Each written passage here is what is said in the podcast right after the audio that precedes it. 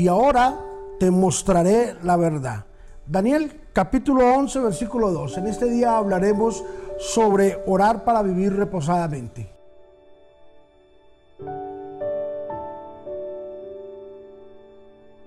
El vivir reposadamente es, una, es uno de los anhelos más grandes que tiene el ser humano.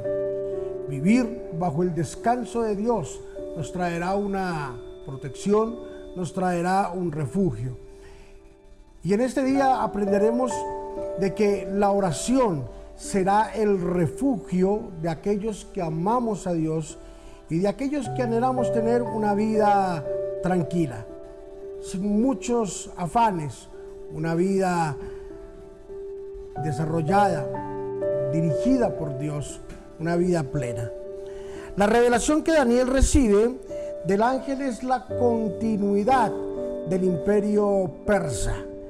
Ya sabíamos de que eh, bajo el liderazgo de Alejandro el Grande en el imperio griego nunca pudo quedar un sucesor, al contrario, el imperio griego tuvo cuatro ramificaciones donde trajeron grandes problemas al imperio griego.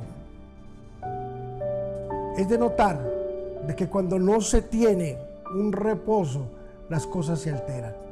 El vivir reposadamente bajo la oración nos traerá unos beneficios muy grandes. Podemos estar pasando por momentos muy difíciles, muy complejos y muy complicados en este momento. Y no sabemos para dónde coger porque las noticias nos dicen recepción, escasez, situación difícil, muerte, disolución, guerra. Eso nos dicen las noticias. Pero nosotros los que amamos a Dios sabremos vivir reposadamente en la oración. Como les dije, la oración es el arma más eficaz que Dios le ha dejado a sus hijos para comunicarse. La Biblia nos enseña que cuando Jesús murió en la cruz, el templo se rasgó como símbolo de que había un acceso directo a través de la oración con el Padre.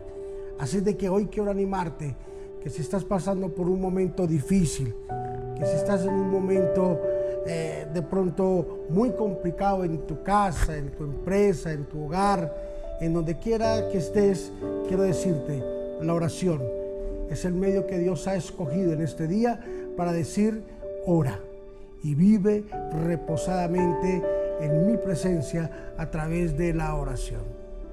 Padre, te bendecimos en este día y te damos gracias. Muchas gracias en el nombre de Jesús por esta gran bendición que tú nos has dejado llamada oración. Gracias porque la oración son los rieles por donde se desplazan nuestras peticiones hacia el trono celestial. Gracias Jesús por darnos la oportunidad de poder orar y dirigirnos a ti, Señor, a través de, de la oración.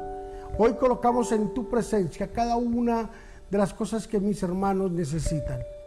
Padre, que estén pasando por un momento difícil, los que están pasando por un momento muy complicado, ayúdales y hazles entender, Señor, de que tú nos dejas el beneficio de la oración para vivir reposada y tranquilamente aquí en la tierra. En Cristo Jesús, amén y amén.